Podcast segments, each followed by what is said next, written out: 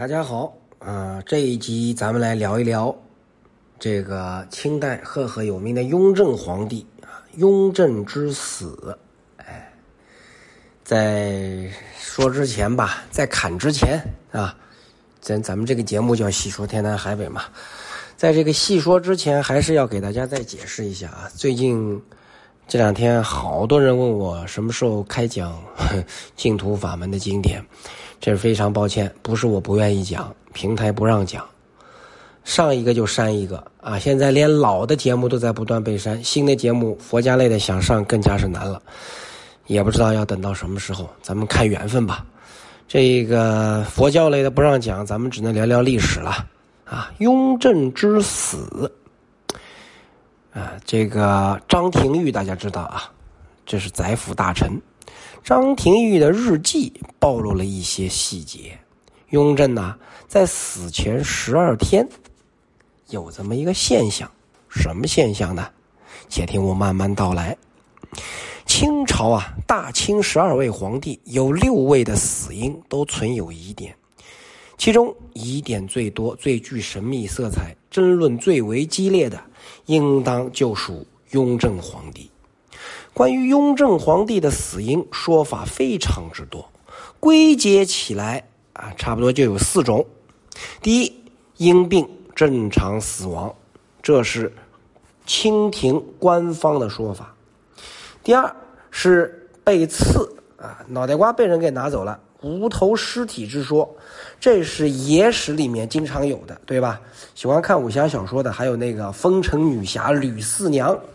呃，据说吕四娘用血滴子把这个血滴子本来就是雍正设计的，说是啊，然后呢，就用雍正设计的安排的这么一个血滴子，把雍正的脑袋瓜给滴了走了。当然这是野史，啊，没经考证。三呢是被害致死说，就是被这个湖南卢某之妻刺死，或者是被曹雪芹、竹香玉合谋毒死。啊，那么第四就是服丹药中毒而死。目前史学界认为可能性最大的，应该就是最后一种。当年呢，作为康熙晚年九子夺嫡的胜利者，雍正皇帝仅仅在位十三年。雍正十三年八月二十三日，雍正帝在圆明园暴毙，终年五十八岁。之所以说是暴毙，是因为雍正从发病到死亡仅仅半天多的时间。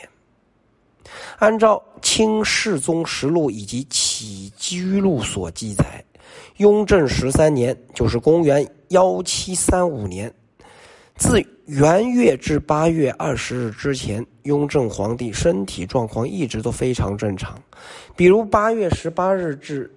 二十日这个三天，他都照常办公，然后后面三天就突然大不同了。八月二十一日，上不愈，人办事如常，就是说雍正皇帝开始身体不舒服了，但是他依然还在处理国家大事。八月二十二日，上不愈，子保亲王、和亲王朝夕四策，啊，虚实。下午七点到九点，上集大见，召诸王、内大臣及大学士至寝宫，授受遗诏。也就是说，整个白天身体状况还没恶化，但是到傍晚时分，病情突然加剧。顺治皇帝那是生命垂危。八月二十三日子时啊，就晚上十一点到一点，龙玉上宾，嗝儿。嗝屁驾崩了，这三天的情况，大家总结一下，就是雍正当感觉不好的时候，便立即招来皇子，后来又招来诸王、内大臣及大学士，到驾崩，这也就半天多的时间。雍正病危，曾急召大臣交代身后事，张廷玉便是其中之一。这就是说，他很可能看着雍正死了。他是看着雍正过世的，他的话可信度自然极高。那么在张廷玉自己的这个记录里面，他到底写了点什么呢？张廷玉年谱记载：八月二十日，圣公偶尔为和，犹听政如常。廷玉每日觐见，未尝有见。啊，这是他八月二十号的日记。八月二十二日，漏江二谷，方就寝，忽闻宣召圣急，驱至圆明园。内侍三四辈待于园之西南门，引至寝宫，使之上级大见，惊骇欲绝。庄亲王、果亲王、大学士鄂尔泰功分甚额。纳清内大臣海望先后至，同到榻前请安。时候于出后于阶下，太医尽孝往孝，至二十三日子时，龙玉上宾矣。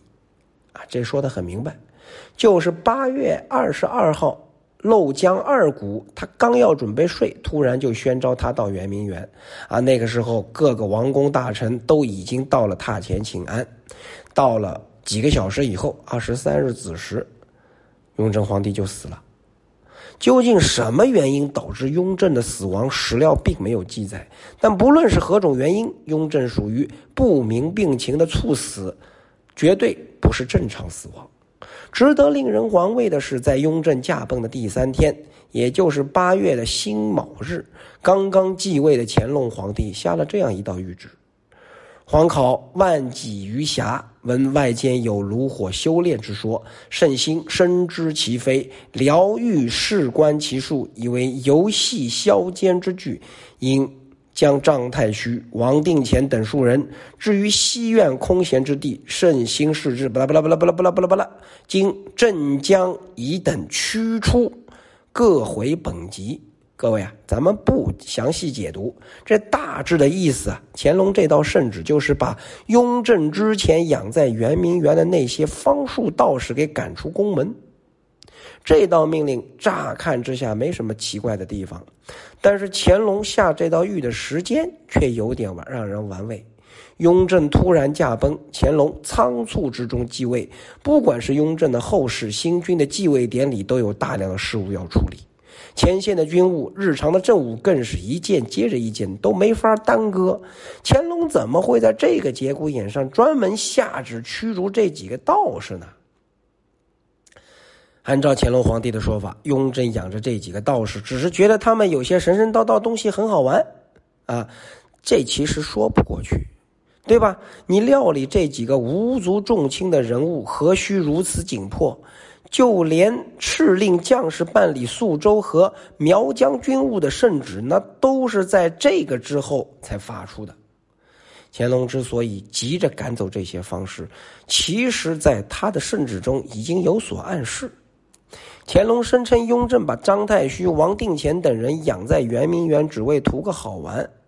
未曾听其一言，未曾用其一药，但是实际上，雍正不但像明朝一些皇帝一样迷信方术，还经常吃他们进封的丹药。雍正除了自己吃之外，还把道士进封的丹药赐给鄂尔泰、田文镜等大臣，让他们一起尝试。在田文镜奏折的批文中，雍正曾批示：“此丹修合精功。”奏效殊异，放胆服之，莫稍怀疑，乃有益无损良药也。朕知之最确。皇帝说这玩意儿是个好东西，而且知道的最明确，说明什么？他自己吃了，吃了以后估计呢，啊，这个是不是像兴奋剂一样有提神醒脑的作用？那雍正听的这些个更加坚信，吃了延年益寿，他自己。不明白呀，这些所谓的仙丹里含有大量的重金属元素，长期服用会导致中毒，或者是导致雍正暴毙的主要原因吧。雍正在这个时间上，呃，乾隆在这个时间节骨眼上驱逐方士，当做一件重要的事情，赶紧来办，可见他心中其实认定雍正之死与迷信方术、服食丹药不无关系。只是国丧期间不必滥杀，只好将他们驱赶，并且警告他们：啊，这个要是再出去招摇撞骗，断无这个败露之理。一经访问，定严刑勤究，立即法办，啊，以免他们将雍正沉迷方术的事情泄露出去，有损皇家颜面。雍正迷信丹药，从雍正八年就开始了。雍正患了一场大病，为了治病，开始全国范围内搜寻道士，在宫内建搭建炼丹药。史料记载，自雍正八年十一月至雍正十三年八月，有人向圆明园运送丹药所需物品一百五十七次，平均每个月有两三次。累计来算，共黑煤一百九十二吨，木炭四十二吨。此外，还有大量的铁、铜、铅等器皿，以及矿银、红铜、黑铅、硫磺等矿产品，并有大量的杉木架、黄纸牌位，啊，这个壶黄绢木盘、黄布桌围、黄布空单等等物件雍正是一位崇信道教的清朝皇帝。随着宫廷密档的发现，雍正在宫中修这个炼丹修道，终于得到了实锤。可以说，只要雍正有了空闲，他就会和王定乾、张太虚等道士一起炼丹。炼完之后，雍正亲自服用，效果十分良好，感觉身体轻快了不少。估摸着还是有了信心，心理作用。不久，不过呢，按照现代医学的观点，这不过是重金属中毒的前兆。在雍正死前十二天，又有两百斤黑铅运入圆明园，而这些黑铅也成了雍正暴毙的直接诱因。好，谢谢大家。